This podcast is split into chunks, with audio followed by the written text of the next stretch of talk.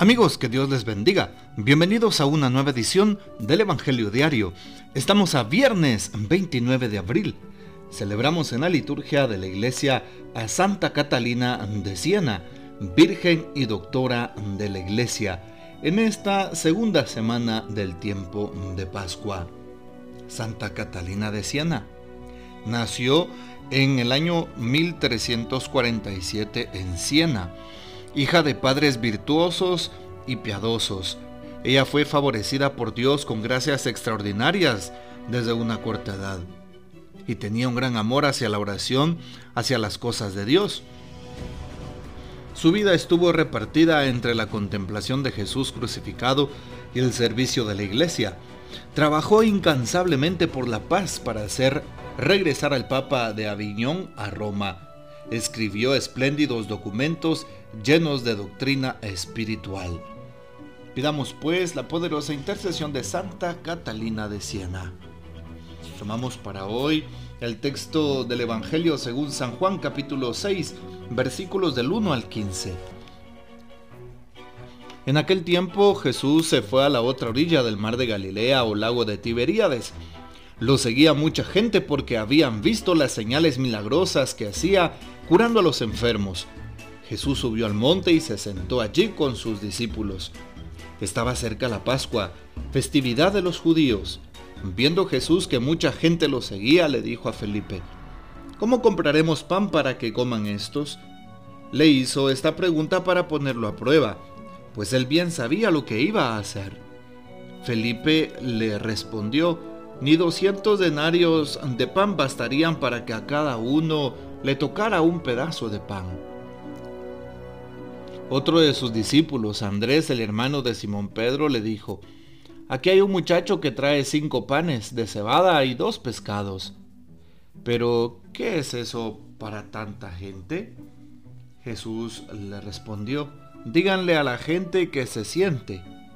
En aquel lugar había mucha hierba. Todos pues se sentaron ahí y tan solo los hombres eran unos cinco mil.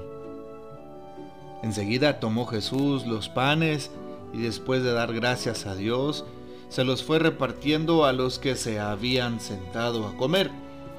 Igualmente, les fue dando los pescados, todo lo que quisieron. Después de que todos se saciaron, dijo a sus discípulos, recojan los pedazos sobrantes para que no se desperdicien. Los recogieron y con los pedazos que sobraron de los cinco panes llenaron doce canastos. Entonces la gente al ver la señal milagrosa que Jesús había hecho decía, Este es en verdad el profeta que habría de venir al mundo. Pero Jesús sabiendo que iban a llevárselo para proclamarlo rey, se retiró de nuevo a las montañas, él solo. Palabra del Señor, gloria a ti Señor Jesús. Hemos escuchado pues este texto bíblico que nos remite al tema de la Pascua. Y algo importante en este día, viernes 29 de abril, es precisamente el tema de la primera lectura. Hechos de los Apóstoles capítulo 5 del 34 al 42. Es una continuación del texto que leíamos ayer. Precisamente los eh, apóstoles eran encaminados al Sanedrín. Uno de ellos, un fariseo llamado Gamaliel, pues eh, saca a los apóstoles del lugar, convoca a la asamblea y les dice, piensen bien lo que van a hacer. Y pone algunos ejemplos de algunos hombres que se han querido levantar eh, en contra de ellos en, tiempos antiguos y cómo pues eso eh, se ha dispersado. Y claro, les dice, les aconsejo algo. Si lo que se proponen estos hombres es de origen humano, se va a acabar. Pero si es cosa de Dios, ustedes no podrán deshacerlo. No se expongan a luchar contra Dios y propone que solo sean azotados y dejados en libertad los apóstoles. Y claro, todos siguen esa eh, manera de pensar. pues eh, ultrajan a los apóstoles a través de, de los azotes y los dejan en libertad.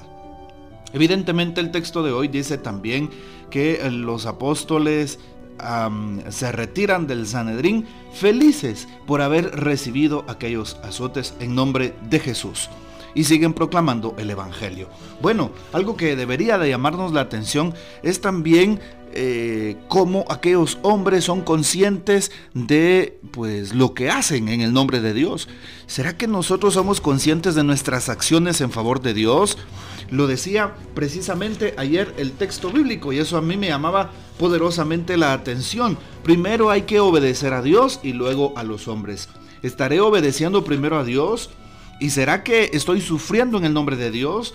Muchas veces nos vienen mm, desavenencias y nos vienen pruebas o crisis, enfermedades u otro tipo de dificultades, tentaciones o tribulaciones, persecución o señalamientos por causa del Evangelio, por causa de nuestro Señor, por causa de defender la verdad, el bien, la justicia, la paz o todas aquellas virtudes que vengan de parte de Dios y del Evangelio ¿Será que estoy consciente de esa persecución? ¿Y será que estoy sufriéndolo como los apóstoles, poniéndome feliz por todo ello?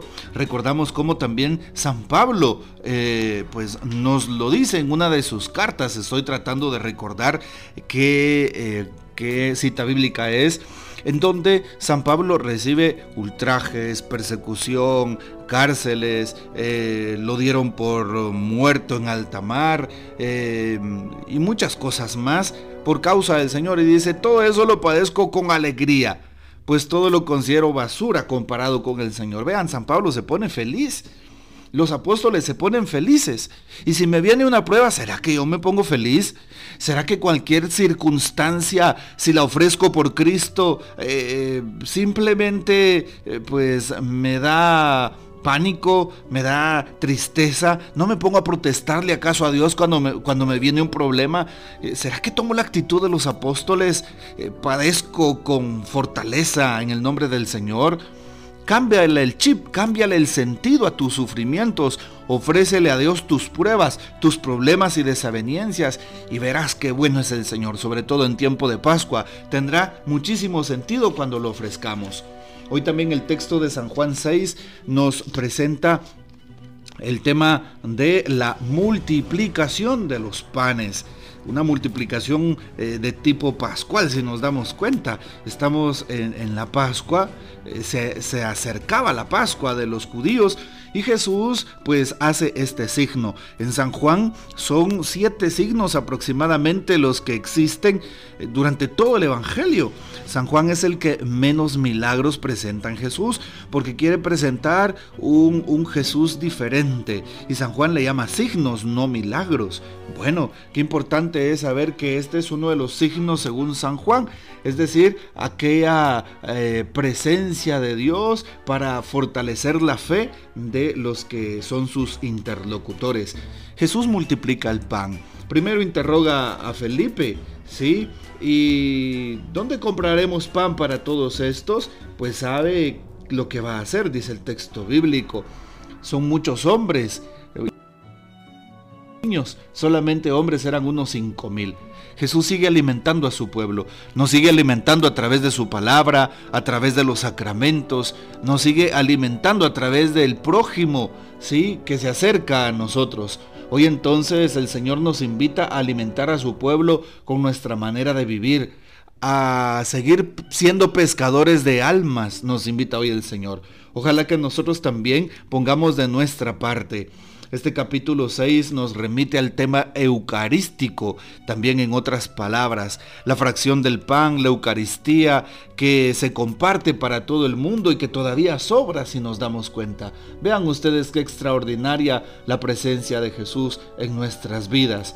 Y la gente dice, este es en verdad el profeta que esperábamos. Claro, Jesús se manifiesta como el Hijo de Dios, como aquel que sigue multiplicando las bendiciones para ti y para mí como aquel que siempre provee en medio de un lugar desértico, en medio de un lugar en donde no hay pues nada que comer. Pues recordamos cómo le contesta aquel de sus discípulos, Señor, pero no alcanzarían ni 200 denarios para darles de comer. Y aquí pues no hay un lugar, nos dice Por ejemplo, el texto eh, paralelo de San Mateo, no hay un lugar cerca para comprar tanto. Es decir, Jesús siempre provee en las circunstancias de la vida, está con nosotros y nos multiplica sus bendiciones cuando le dedicamos nuestro corazón, cuando fortalecemos nuestra fe, cuando tratamos de permanecer fieles y cerca de Él. Bueno, pues que hoy crezcamos en la fe y que este texto nos ayude a ser mejores cristianos. Que el Señor nos bendiga, que María Santísima nos guarde y que gocemos de la fiel custodia de San José. Y la bendición de Dios Todopoderoso, Padre, Hijo y Espíritu Santo descienda sobre ustedes y permanezca para siempre. Amén. Aleluya. Comparte este texto y hasta mañana.